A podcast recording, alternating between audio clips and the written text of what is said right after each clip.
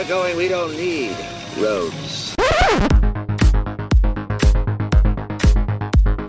One ugly motherfucker. ¿Qué me ves, pinche disco? Dead or alive, you are coming with me. A mí las brujas no me dan miedo. A mí lo que me dan miedo son los hijos de puta. Get away from her, you bitch! Well, gentlemen, you had my curiosity, but now you have my attention. Hola, ¿qué tal amigos? Bienvenidos a Conexión, podcast número 20. Yo soy Rafael Rosales. Y yo soy Iván Belmont. ¿Y tú creías que íbamos a llegar a tantas emisiones? Si me lo hubieras preguntado la primera ocasión que lo hice, la verdad es que conociéndonos yo te hubiera dicho que no. Pero pues ya, 20 se dice fácil, pero ya es algo. No, definitivamente no es nada fácil. Son, a ver, son cinco meses. Sí, Hay que hacer algo chido para cuando lleguemos al 100. una peda. Nada, regalamos así Blu-rays y DVDs. Sí, también. Para los fans número uno. que son dos. Por eso. No, y, y fíjate que a- hablando de eso precisamente, eh, esta semana alguien me reclamó, güey, así de, yo siempre escucho tu podcast y nunca me mandas a saludar. Pues, así que... pues nunca dicen. Fuck you, perro, no te voy a mandar a saludar a este capítulo. No, no es cierto, es este, mi, mi buen amigo Gerardo Rosas, que este, curiosamente, él es una de las piedras eh, edificadoras de conexión. Curiosamente has mencionado. Pero, pero pasó, pasó como en Rápidos y Furiosos, güey, que tú eres Toreto y él es este Brian. Y sus caminos se separaron, güey. Yo diría más bien que es así como en Facebook. llegaste tú de cizañoso, güey, como el, el Sean Preston, güey, interpretado por Justin ¿No, Timberlake. no era Sean Parker o, o Sean Preston? Era Parker. No sé, güey. Está- no ¿Estás diciendo que yo soy en este escenario el personaje de Justin Timberlake? Sí, güey. ¿Y tú eres Mark? Obviously. no mames, te pareces un chingo. En lo genio, en lo genio. Ah, oílo. No, este, sí, un, un- un gran saludo a Jera. Él, este, todavía incluso nos ayuda un poco ahí buscando nuevas, nuevos escaparates para exhibir, este, nuestro podcast. Nuevas fronteras, diría Spock. Ay, correcto. Ah, qué bonita forma de decirlo. Y bueno, pues, este, déjenme decirles que no tenemos nada preparado realmente para esta semana. Sigue, sigue estando horrible el, eh, la cartelera, Iván. Son pretextos, hay muchas opciones. Está Netflix, está Amazon Prime, está Cinepolis Click. Tú tienes membresía que te da códigos gratis. Pudiste haber usado Cinepolis Click y no quisiste. Sí las usé, güey, ya me acordé, sí usé uno. Pues ahí está, entonces. ¿Qué crees que vi? ¿Qué crees que vi? Vi Spider-Man Into the Spider-Verse. Ah, no, mames, ya, hablamos de ella. y, güey. apar- y aparte, pues ya sé, güey, solo te estoy comentando, güey. La vi con mi hermano y la neta, volvimos a coincidir que qué gran película es, la verdad. Quien no la ha visto, todavía creo que está en, en salas aquí en, en Morelia y, y si no, en Cinepolis Click es una gran, gran plataforma para poder rescatar est- estas películas. ¿Cuánto varo te pasó Cinepolis Click? Nada, pásanos varos, Cinepolis Click. Ok, entonces vamos a pasar con las noticias. En la semana se anunció que la nueva película de Suicide Squad, que va a ser eh, dirigida por este güey que, que corrieron de Guardianes de la Galaxia, ¿cómo se llama? James Gunn. Ajá. Y eligieron para sustituir a Will Smith, que yo creo que era el único que medio compré de toda la película horrible. Y van a poner a Idris Elba. Sí vi que era Idris ¿Te Elba. gusta, ¿Te gusta la elección? Idris Elba es mucho mejor actor que Will Smith. Pero, ¿te lo imaginas así con el traje de Deadshot y toda la onda? Sí, de hecho hasta creo que le quedaría mejor que a Will Smith. Sí, pues, pues, habrá que ver. También James Gunn no es que tenga malas ideas, creo que... No, y aparte su película de Suicide Squad se va a llamar The Suicide Squad, ¿no? Como un pequeño guiño, De hecho, creo- un pequeño que guiño a, a es- que es la versión definitiva, digamos. Ah, va. Según yo, eh, fue porque van a ser como rebotear, ¿no? O sea, van a Ajá. la otra a un lado, así... Así, eh, tú no existes, eh, por eso es que te digo, este, la otra es Suicide Squad y esta se va a llamar The Suicide Squad. Pues, sounds interesting, ¿no? No sé. Ahora, fíjate que otra de las noticias que estaba revisando y que me parece demasiado eh, ambiciosa es que Disney Plus anunció que para su eh, lanzamiento tendrá toda todo el catálogo de películas eh, animadas que ha hecho Disney en, su en la plataforma. Ok. ¿Y por qué te parece ambicioso? Son, son muchísimas, ¿no? Pero ellos tienen el dinero para invertir en la infraestructura necesaria, no creo que sea gran problema. Sí, claro, incluso pues las licencias son de ellos mismos, pero no sé si como a lo que voy es yo como lo hubiera hecho es así de a lo mejor unas 20 y, y después así de que en tal mes voy a lanzar como que te- ir teniendo estrenos esperados. Sí, sí, ¿me cachas? No. no, neta, no, no te entendí. Es como, por ejemplo, que tuvieran, ya sé, ahí está, este, la del 60 a los 70, todas las películas que hicieron, ¿no? Ajá. y decirte, ok, en tres meses vienen todas las de los 70s a los 80s. Y luego a los siguientes tres meses de los 80s a los 90s. Y que se fueran paulatinamente. No me convence tu argumento. Yo prefiero tener el catálogo a mi disposición y yo elijo qué ver. Sí. Eso demuestra el por qué no dirijo Disney. ok, eh, pasando a otras noticias también. Fíjate que eh, salió el teaser de la serie de YouTube que tu- tuvo un bastante éxito. Ka- que es la Kid. segunda temporada de Cobra Kai, que es la, la continuación de, de Karate Kid. Yo, ¿tuviste oportunidad de ver, de ver la serie? Sí. ¿Qué te pareció? A mí sí me gustó. Igual tiene por ahí un, algunos actores y episodios que se sienten medio telenovelescos, pero en general Ajá. se me hizo buena y me gusta cómo dan un giro a los personajes porque entiendes las motivaciones de Johnny y hasta cierto punto Lo, te compadeces, ¿no? no, deja de tú de que te compadeces de él. Este ruso, si es un poquito Bully. Sí, es un poquito antagonista. Y de hecho los roles se invierten en esta temporada. ¿En la, en la nueva? Sí, bueno, no la nueva, sino en la que está disponible ahorita en, en YouTube. Ah, El- lo- los roles se invierten. En este caso, pues este Daniel es el, ya no es el es el, es el bully y el otro es el, el bueno, digamos, ¿no? Es correcto. Fíjate que yo, yo también no vi toda la serie, vi apenas tres capítulos, pero la verdad sí me parece que, que lo hicieron bastante bien. Porque de entrada yo me esperaba como que seguir viendo la línea, ¿no? De, de lo que pasó en las películas y de repente esta forma de abordarlas se me hizo demasiado fresco. E interesante ver como que el otro punto de vista. No, y aparte, esta idea se supone que viene de How I Met Your Mother. Justo para allá iba. Sabía de que lo ibas a sacar. Es que de ahí viene, o sea, hay un personaje Ajá. que se llama Barney Stinson, interpretado por Neil Patrick Harris. Ajá. Y por ahí eh, hay un episodio en donde mencionan la película, no recuerdo exactamente cómo sale a flote la conversación, pero él dice que es ultra fan de la película y él argumenta que el verdadero Karate Kid es el personaje de- del güero, que no me acuerdo cómo se llama ahorita, Johnny. Johnny. Entonces ahí da su argumento de por qué él es el protagonista y en realidad el villano de la historia es Danny. Y de hecho tiene como cierta lógica el argumento que, que utiliza. Eh, y se supone que de ahí empezó a, germinar la idea para lo que terminó siendo esta serie. Sí, de hecho, sé que también después de, de este tema del capítulo del que hablas, hubo una especie como de revival que se hizo para un video musical. La verdad es que no recuerdo cuál es la banda, pero en el video siguen como que la vida de Johnny.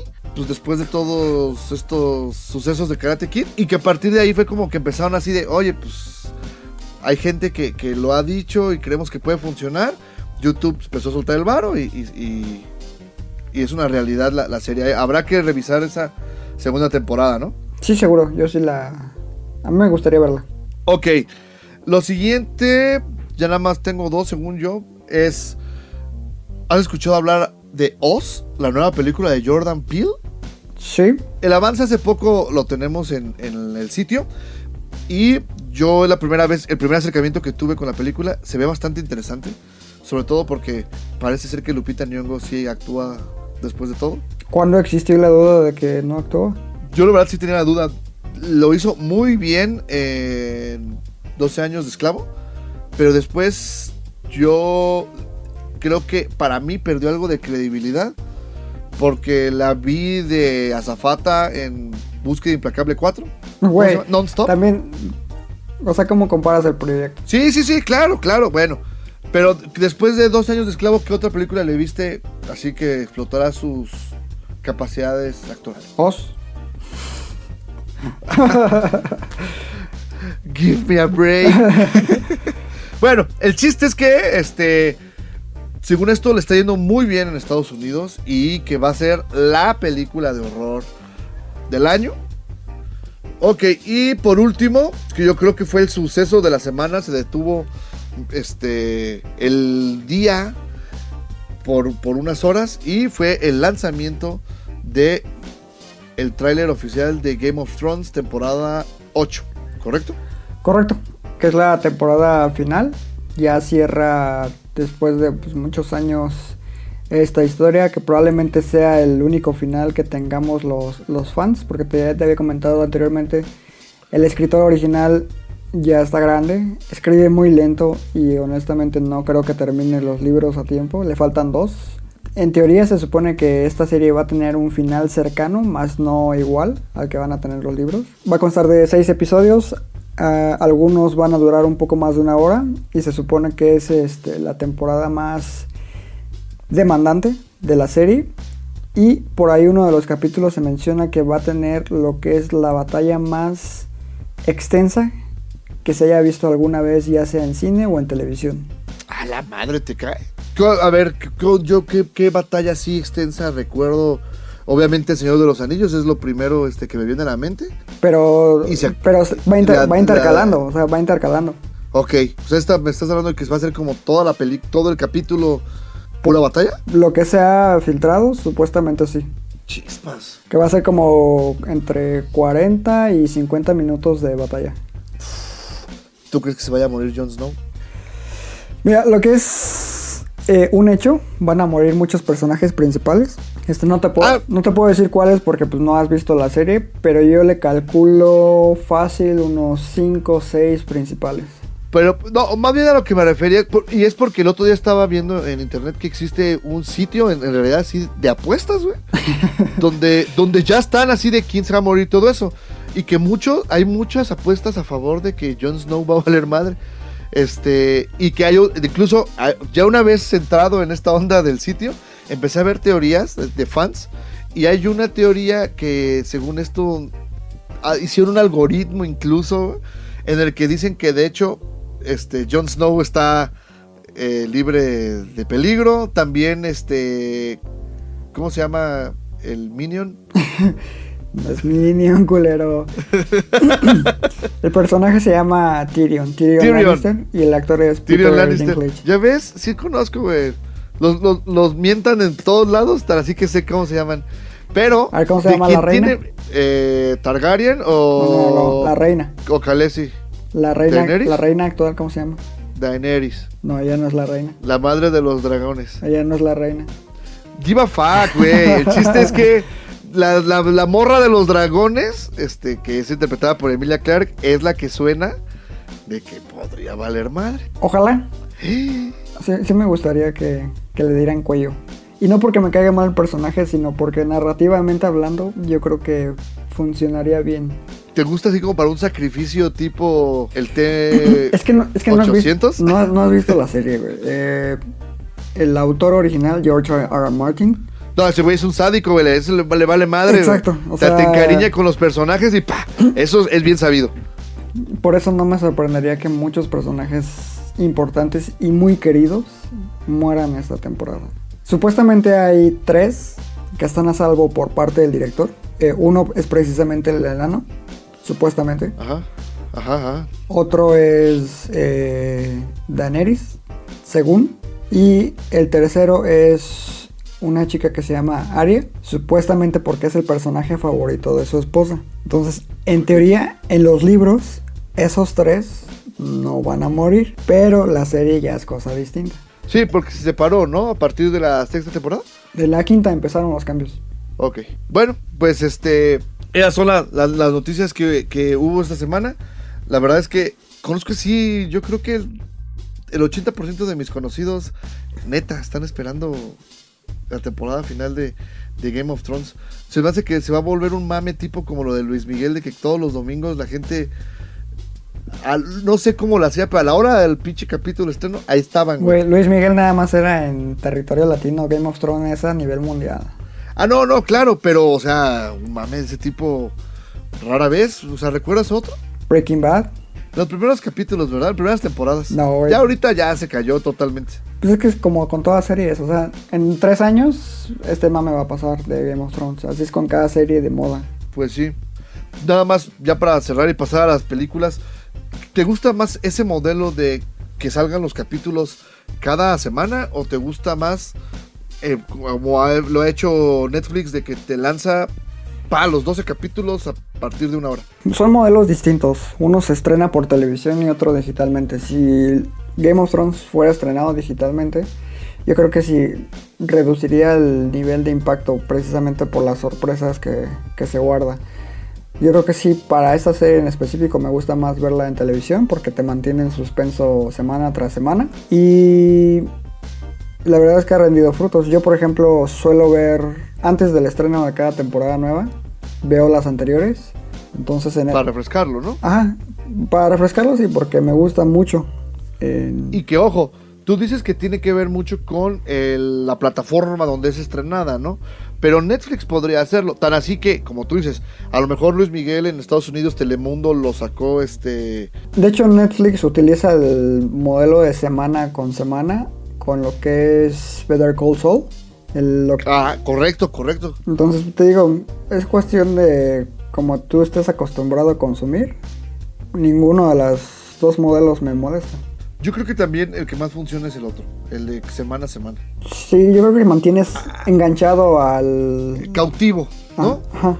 O sea, le- es precisamente como el mame de los libros de Harry Potter, que bueno, a mí me tocó vivirlo, ¿no? Porque sale un libro, lo terminas y decía, no mames, tienes que esperar fucking mil years para que vuelva a salir. Y así. Entonces, pues bueno, ojalá que todos los que son fans de Game of Thrones les vaya bien. Sí, yo creo que sí. O espero que sí. Güey, y si entramos a la, a la página de apuestas y le metemos un bar,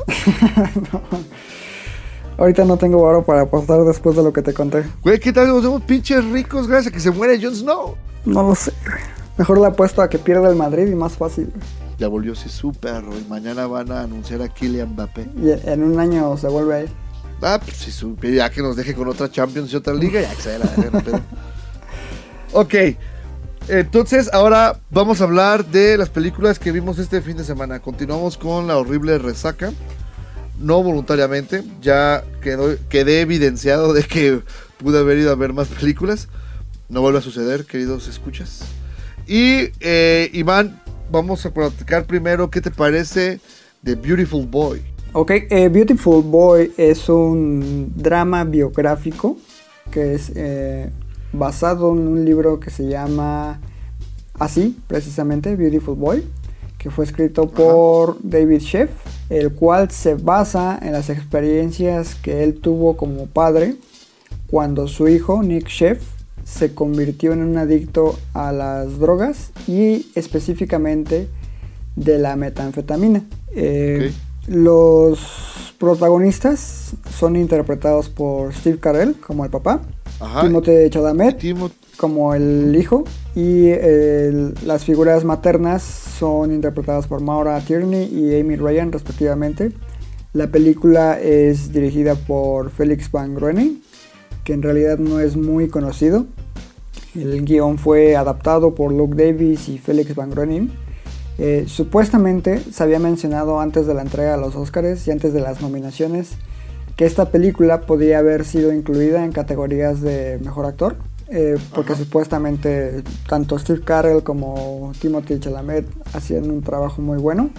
Al final, pues ninguno de los dos fue nominado, la película pasó sin pena ni gloria. Y después de haberla visto este fin de semana, pues te voy a ser honesto, descubrí por qué pasó sin pena ni gloria.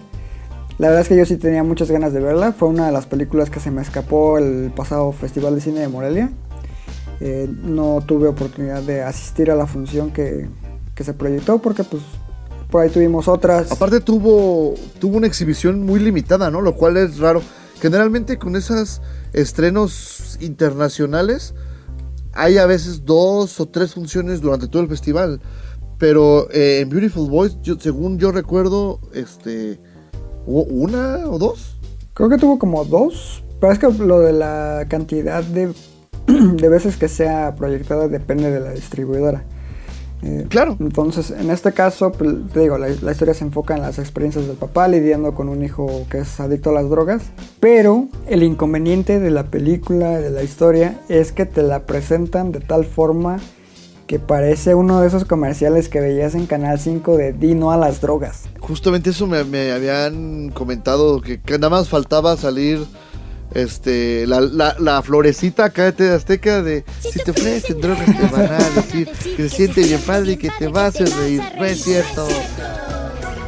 O sea, neta, güey, que, que, es- que es un panfleto este Antidrogas. descaradísimo. Sí, sin, ¿En serio? Sin duda. Eh, mira, Steve Carell creo que hace un buen trabajo como el, el papá que en un inicio no ve con malos ojos que su hijo fume marihuana, pero ya le salta la regla moral cuando descubre que pues el hijo consume otras cosas. Eh. Por ahí hay una serie de escenas y diálogos que neta sí son como súper forzados en el sentido de que, no, pues las drogas son malas, ¿eh? No te drogues. No, pues te va a hacer daño, hijo, no te drogues. Y el morro así de, no, pues me vale, ¿no? Y súper exagerada su actuación también de Timothy Chalamet, que puede ser honesto, me parece un, un chico con mucho talento. Eh, de hecho, en lo que es Call Me By Your Name, sí me dejó gratamente sorprendido, porque sí lo hace muy bien. Merecida nominación. Nominación. Sí, ahí sí. Y recuerdo que uno de nuestros colegas, el buen José Luis, alias Justice League, por ahí dijo que Timothy Chalamet era superior a algunos que quedaron nominados en categoría de mejor actor. Yo la verdad no estoy de acuerdo. Me parece muy, digo, forzado. Parece la típica actuación que le dijeron, no, pues exagera tus eh, gestos y gritos de tal forma y seguro te ganas la nominación. O sea, se siente poco natural. Ah, y teniendo como referencia Call Me By Your Name, pues sí es una decepción en ese sentido. Te digo, Steve Carell sí me parece que lo hace bien, pero no lo suficiente como para una nominación. Eh, la historia pues, es plana. Ya te había comentado que la película pues es de ritmo lento. Eh, no diría que es aburrida, pero sí es muy, muy pesada. Y al final no te llevan a ningún punto. De hecho, yo cuando dije, no manches, neta, ya sé en qué va a acabar, ya sé en qué va a acabar. eh, ya me quiero ir. Chequé mi reloj para ver cuánto llevaba. 40 minutos.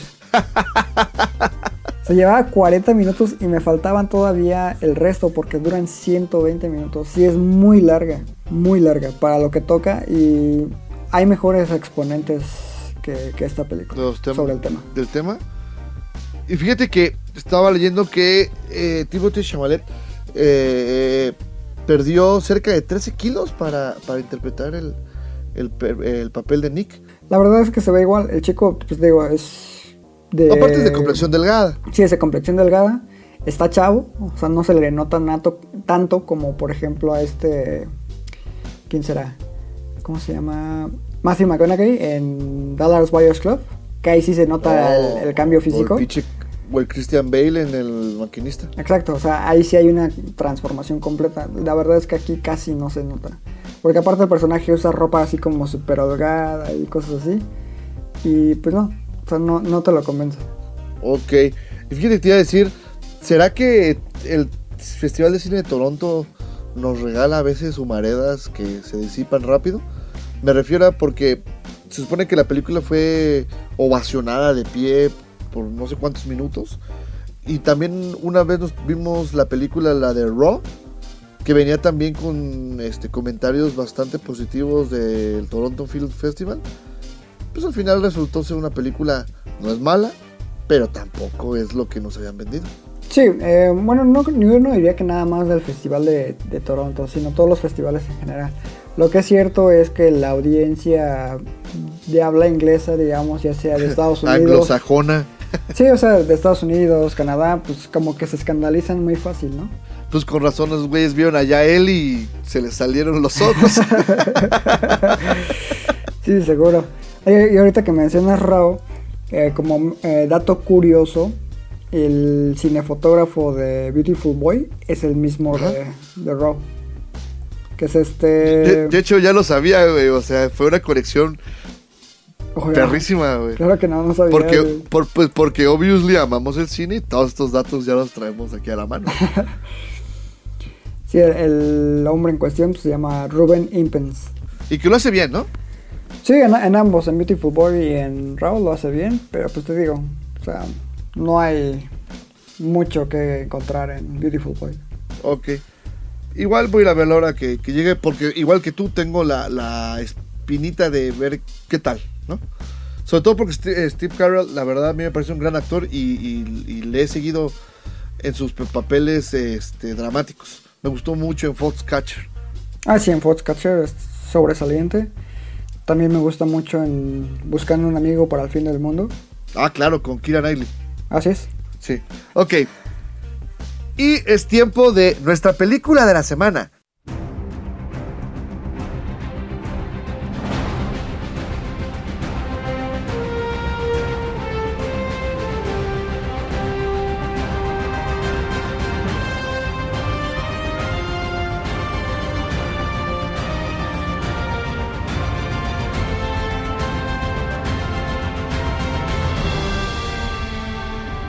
Que es precisamente la muy esperada y súper anticipada película de Marvel titulada Captain Marvel. ¿Y por qué digo súper anticipada y súper esperada?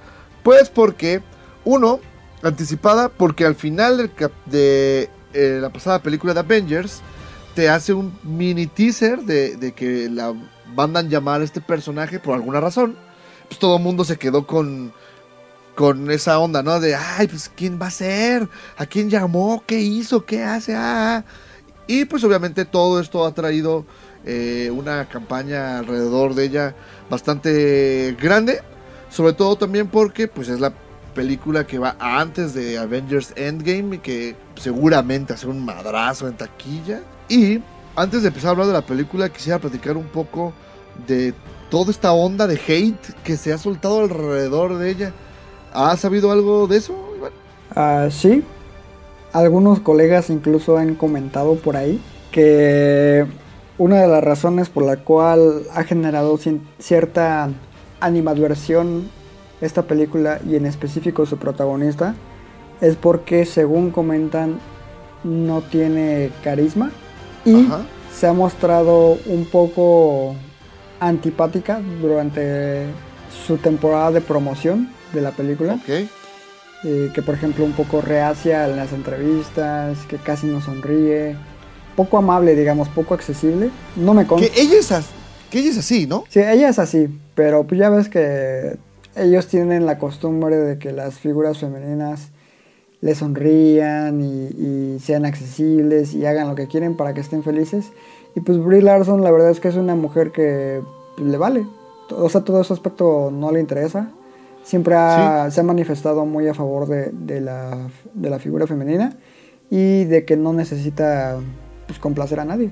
Y ese exposure. Sí, sí, no, y de hecho, to- yo, yo ya había leído historias parecidas desde su participación en The Room, que, que fue la que le valió el Oscar a, a Mejor Actriz ese año, que, que lo Ajá. hizo bastante bien, la verdad, yo ahí no tengo la menor duda. Pero, Sí. y, y es que su personaje le caía como anillo al dedo a, A su al personalidad. que, que Sí. ella es, ajá, a su personalidad. Ok, además también quisiera agregar que eso fue un grupo, ¿no? También hay otro grupo del cual yo me enteré ayer, de haters, que según esto eh, quisieron boicotear la película simplemente por el hecho de que, que el mundo no está listo para una superheroína. ¿Por qué no usaron ese argumento en contra de Wonder Woman? Yo dije lo mismo, dije así de, dude, o sea, ¿dónde viviste? Te, ocupábamos hace dos años cuando se estrenó Wonder Woman. O sea, no sé qué, qué esté pasando. Este, el- es lo que el otro día platicábamos. Yo creo que los humanos nos vamos a extinguir por toda esa shit que nos interesa de que si es feminista, que si es machista, que si eh, ella usa pantalones o no. Give a fuck. Lo importante es que la historia que nos vayan a vender pues sea redonda, ¿no? Lo demás. Deja tú de que sea redonda, que sea buena. Sí, sí, sí, o sea, pues que, que cumpla su función, que es entretenerte, aporte y, sea pues agradable, ¿no? Y que pues ahora sí entremos un poquito a la película con la sinopsis. La película se centra en, fíjate que ni siquiera sé cómo presentarlo, pero bueno, en un personaje femenino que eh, tiene recuerdos de haber tenido una vida terrestre. Ella es una Cree y eh, es parte de un escuadrón eh, interestelar que trata de erradicar a una raza malvada llamado los Skrull. Resulta que en una misión, esta mujer, que todo el mundo le dice Beers o Bears, es secuestrada por los Skrull porque al parecer eh, ella tiene en sus recuerdos el secreto para obtener un arma muy poderosa. Entonces, pues ya se darán cuenta que lo que sigue, les le extraen acá la información, ella lo sigue, llega a la Tierra, y a partir de que llega a la Tierra, pues empezarán esos recuerdos a, fl- a florecer más, a aparecérsele, y a partir de ahí la, la película, pues empieza a, a hacer este una persecución, digamos, ¿no? De por ella encontrar quién es y cómo es que ca- acabó en, en el planeta de los Kree. ¿Te parece que lo dije correcto o algún dato me faltó? Sí, igual y un poquito de spoilers de más, pero sí en general. No mames, que spoilería, netas, me cuidé todo el momento de eso. mm, yo creo que sí spoileraste un poco, pero X. Oh, mal. ya, X, X. ya lo dijiste. A grandes rasgos, esa es la, la sinopsis. Spoilers más, spoilers. Independientemente de eso, la película, para mi gusto, no alcanza lo que todos esperamos de una película de Marvel. Ya ahora. Discrepo totalmente, yo sí esperaba eso de Marvel, no me sorprende en lo absoluto. Pero, ya te había dicho yo, que prefería ver mucho más Captain Marvel que la segunda parte de Avengers. Específicamente porque Endgame, o sea, ya sé que van a revivir, no hay sensación de peligro en absoluto, entonces no me puede interesar en lo más mínimo.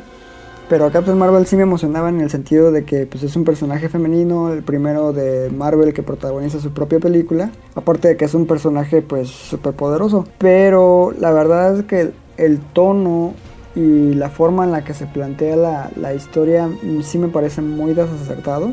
Tiene cosas que me gustaron bastante.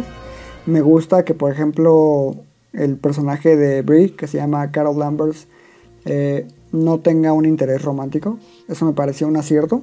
Correcto, sí, a mí también me pareció. Y que fíjate que. Ah, es que también es spoiler. Síguele.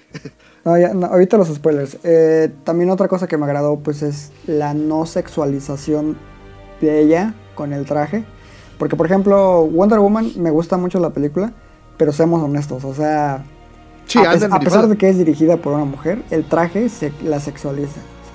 Y- Sí, y que mucho se habló de que a las amazonas Patty Jenkins las, las dignificó.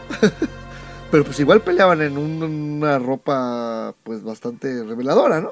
Sí, o sea, les ve las piernas, cosas así, entonces... Ajá, y acá completamente eh, Carol Danvers siempre está usando el, el- o el traje Kree de batalla o su ropa grunge, que también creo que el- le queda. Sí, uno de los aspectos que me molestó es el cambio de personalidad de Nick Fury. Que, queriendo hacer como el lado chistoso de la historia. Eso sí me molestó mucho. Es que es- eso, eso a mí me parece un desacierto completo porque Nick, desde que lo introdujeron en Iron Man, te da ese, ese velo de misterio, ¿no? Y, y siempre fue como que todos así de, ah, pues si Nick Fury dijo, pues órale, se hace. Y te lo dejan ver acá, que dices, ¿por qué hacen eso, güey? O sea, y, yo creo que lo hicieron por, por ganarse unas carcajadas fáciles. Es lo que yo quería comentar ahorita. Los primeros que te gustan, 40 minutos, me estaba agradando el hecho de que Marvel por fin haya reducido el, el uso de bromas, que si bien las utilizaban eran como mucho más sutiles. O sea, me estaba, Ajá. me estaba agradando que ese era como el tono, o sea, no los chistes tipo Ragnarok o Guardianes de la Galaxia, que a mí en lo personal me cagan, o sea, no hay otra forma de decirlo. Los de Ragnarok sí, los de Guardianes de la Galaxia 1 a mí se gustaron. No, a mí sí me molestan los dos, güey. Eh, pero te digo, aquí lo estaban manejando como muy sutilmente. Y ya como en la última parte, en el último acto de, de Capitana Marvel, meten todos los chistes sabidos y por haber. Y si es como de, híjole, A, mí me dio miedo desde el avance de cuando se les atraviesa este gato, que, que, bueno, es importante en la trama, que se llama Gus, y que Nick Fury se agacha a crecerlo y, ay, eres un gatito, que no sé qué, y así. Yo en ese momento dije, espero que solo sea como un mini momento de que veas como que su lado tierno y ya. O sea, un chistecito de, de que ahí, ahí está, pero ya continúa, sigue siendo un machote y se te olvida. Pero no, güey, lo sobreexplotaron al cansancio, güey. Sí, gacho. Aparte por ahí un par de giros en la historia no me, no me hacen, eh, ¿cómo decirlo? No me cuadran. Eh, primero ves como el tono de una persona y luego ves otro. No sé, es como que te hace brinco muy cabrón en cuanto a, a la historia. Eh, también creo que es una película que no lograría sostenerse por sí sola si no existiera todo el universo cinematográfico de Marvel. Porque supongamos que esta es la primera película de Marvel. Tú entenderías de lleno todo lo que te explica en esta historia, todo lo que te introduce. Digamos que no existen todas las anteriores. No, no, no, no, la película definitivamente tiene que ser vista por alguien que ya haya visto las, ah, o tenga conocimiento al menos de, de la historia de Guardianes de la Galaxia, un poco, de- obviamente, de, de Infinity War, porque sí tienen conexión, algunas conexiones para mi gusto eh, se sienten forzadas e incluso innecesarias. Sí, ya te había comentado yo saliendo de la función. Hay un par de detalles que me parecen súper forzados. Ajá. Y no les veo la necesidad así como de darle un significado a todo lo que has visto en películas anteriores. O sea, no existe esa necesidad realmente. Es correcto. No, y, de hecho también fíjate que mi hermano me decía, eh, yo, yo, yo eh, no he podido, incluso me han preguntado así, ¿cuándo va a salir la reseña escrita? Y yo así de, he tenido que ir a verla dos veces para poder comprobar lo que, lo que mis ojos vieron. Y mi hermano me dice la primera que parece esas películas tipo, mi amigo el extraterrestre nos visita. Es que es ¿Sí como entiendes? una mezcla rara. ¿Sabes? Yo de- Como si fuera E.T. No, mientras yo lo estaba viendo, me acordé de Hombres de Negro. Correcto, Me eso acordé iba. de Arma Mortal. Ajá. Me acordé precisamente de mi amigo el Alien o algo así se llama, con Dennis Quaid. Eh, Ajá. Me acordé también de por ahí con, no sé, la de una con Eddie Murphy que también es policía. 48 horas en Los Ángeles o algo así. Ah, esa es buena, güey. O 24. No, él no es policía, sino que él es un ladrón, ¿no? Y que un policía lo libera para que le ayude. Ándale, esa. También me, me Es acordé. buena, es buena, es buena. Sí, pero es, es como que mezclas todas estas películas y te ha resultado Capitana Marvel. Y hay dos, hay una secuencia 48 horas después. Sí, güey, que sale este, que es con Nick Nolte, ¿no? Él es el blanco. Es correcto. Eh, pero sí, sí parece película de Men in Black. Y, y sobre todo, contra el boicot que tenían, la verdad es que cada escena en la que aparece Nick Fury o el pinche gato, as- borran completamente de la pantalla a, a Brie Larson. Mm, no, mira, yo no coincido al menos con Nick Fury, porque neta lo, lo detesté en esta versión suya, pero el gato sí roba cámara cada vez que aparece. Más bien, yo odié al gato. Tú sabes que a mí me gustan los gatos, pero, pero odié al gato. La verdad es que el- a mí se hace que el chiste del gato lo sobreexplotaron de una manera bárbara. Y el personaje de la amiga María Rambo me pareció Sobra. de más, de más. Sí, sobra. O sea, ya no, no tenía nada que hacer. Nomás minutos ahí que le consumieron que pudieran haber usado para explicar más cosas. Y la verdad es que a mí, yo me empecé a asustar cuando como a los 20, 25 minutos ya llevas tres peleas y ninguna que yo dijera, ay, güey, o sea, alguna espectacular, ¿no? Sí, es, como- Y eso es es algo lo que te decía hace que ratito, que es como muy plana en, en todo sentido. Ah, Como hecha, como hecha por hacerse.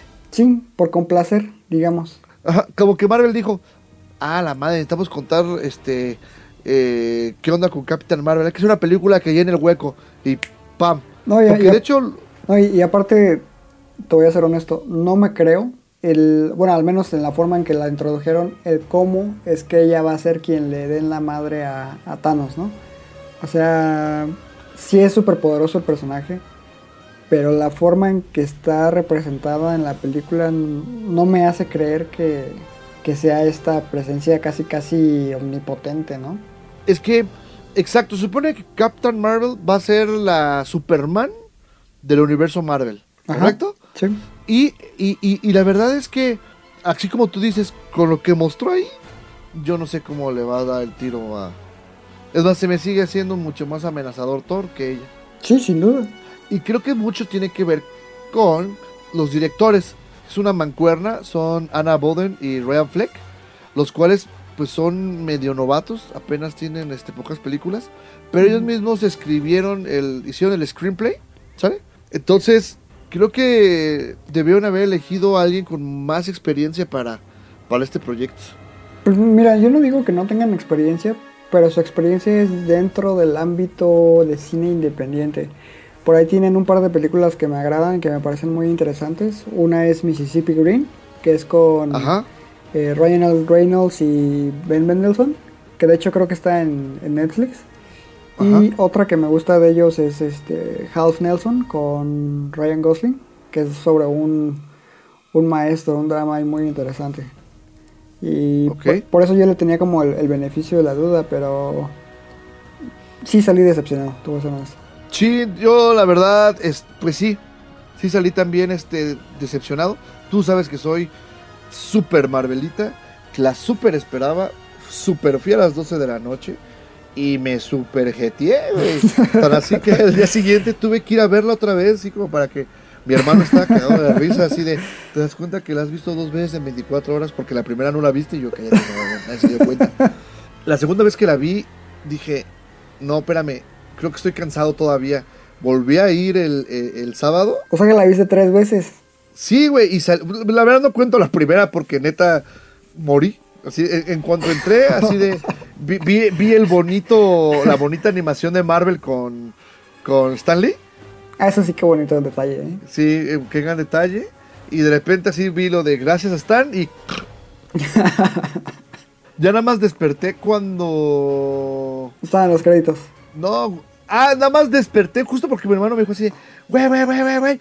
Y ya a- a- abrí los ojos cuando le da el, el nuevo Viper, Spoiler. que es con el que, con el que la llama al final de, de Spoiler. Infinity War. Ay, güey.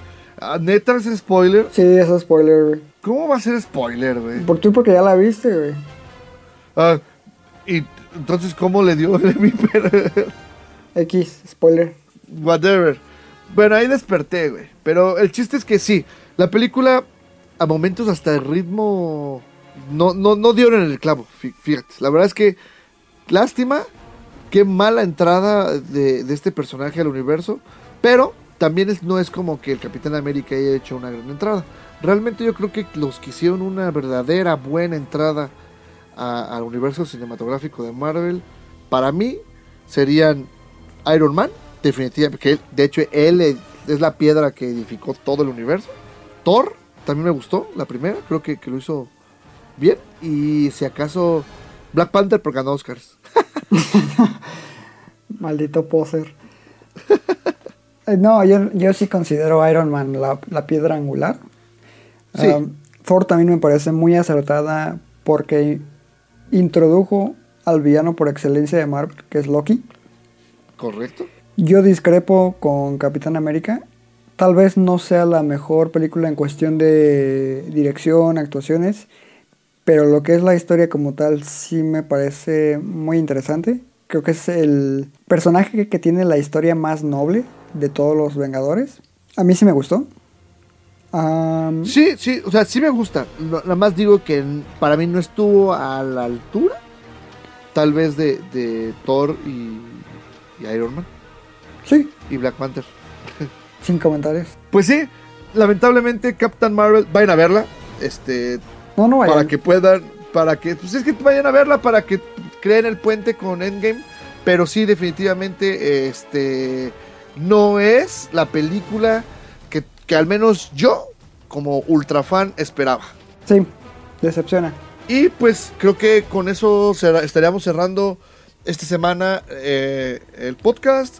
Saludos de nuevo otra vez a Gerardo Rosas. Ya te saludé dos veces, güey, ya dejé de chingar. Este, también un saludo a Agustín Rangel Valencia. Este, por favor, dile a tus compañeros de clase que nos escuchen, y así tenemos más, más audiencia. Josafat, como siempre, apoyándonos. Uriel, este, Uriel hizo una pregunta en la semana, pero no recuerdo cuál fue. Yo tampoco. Creo que, ah, sí, creo que fue que, que donde habíamos visto unas películas y tú le respondiste. Ah, ya, ya, ya. Eh, Utoya preguntó que dónde le habíamos Utoya. visto. Sí, le dije que en Querétaro. Que, ese, que esa es una de las grandes ventajas de nuestra mancuerna, que eh, cubrimos más territorio. Sí. Eh, y ya para, para cerrar, también, también obviamente un, un saludo ahí a, a, a, a quién? A Alejandra, que esta semana estuvimos muy activos ahí revisando algunos temas. ¿Y qué tenemos para la semana que entra, Iván? Como novio de pueblo. Fíjate que esa de como novio de pueblo, estaba leyendo que no es tan mala. Yo no sé, pero a ti te toca, ¿verdad? Sí, sí, sí, ya, la verdad es que se, o- me- se ganó mi beneficio de la duda. Vamos a ver qué onda. Esa es una. También se supone que se estrena eh, una que se llama Palau. Se estrena El Bosque Maldito. Ah, ese se ve más o menos, ¿eh? Esa te toca. Sí, sí, sí. Eh, también se estrena Entre la Razón y la Locura. Esa no sé, Con, bro. es con Sean Penn y Mel Gibson. Ah, ya sé cuál. Pues, También sale En las Buenas y en las Malas, que esa es la otra mexicana que a mí me va a tocar verla. eh, no va a haber un trenzote en la siguiente. Y sale eh, una que se llama Corazón Borrado. con- Ah, se ve más o menos, ¿eh? Ya leí la sinopsis. Ah, bueno. Con no Russell. Crowe, Nicole Kidman, ¿no? Sí y este cuál es. chico Lucas de Billboards. Lucas Hedge, ajá. Ok, entonces, este, pues muchas gracias. Si les gusta eh, la emisión, recomiéndenla. Queremos tener muchos, llegar a muchos más escuchas y este, que compartan toda nuestra información. Esto es todo por este capítulo. Yo soy Rafael Rosales. Yo soy Iván Belmont. Recuerden que Amamos el cine. hasta la próxima.